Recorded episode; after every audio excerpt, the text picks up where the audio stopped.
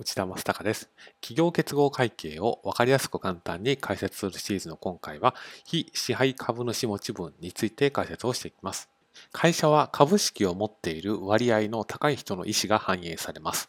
ですから、株式を持っている割合が過半数を持っていると、その人よりもたくさんの株式を持っている人はいなくなってしまいますので、その過半数を持っている人が会社を支配するということになります。ただ、支配している人以外にも株主はいます。それは子会社についても同様です。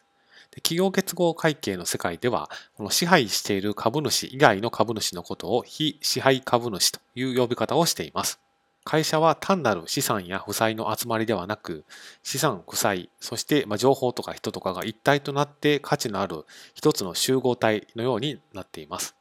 ですから株主も会社の資産や負債を部分的に持っているのではなくて、会社という一つのこう集まりのようなものの一部を、一部分を支配しているという考え方をします。この会社という一つの集まりの一部分のことを持ち分と呼んでいます。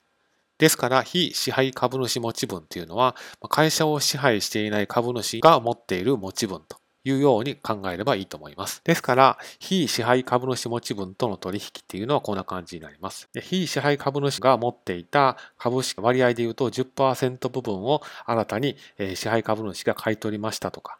または、支配株主が持っていた70%の株式のうち10%部分を非支配株主に売ったとか、そんな感じで行われる取引が非支配株主との取引というふうに言います。また、子会社の第三者割当増資によって持ち分に変動が生じた場合も取引として考えます。でなお、この非支配株主との取引についてはいろいろ論点がありますので、今後それぞれの論点について解説していく予定です。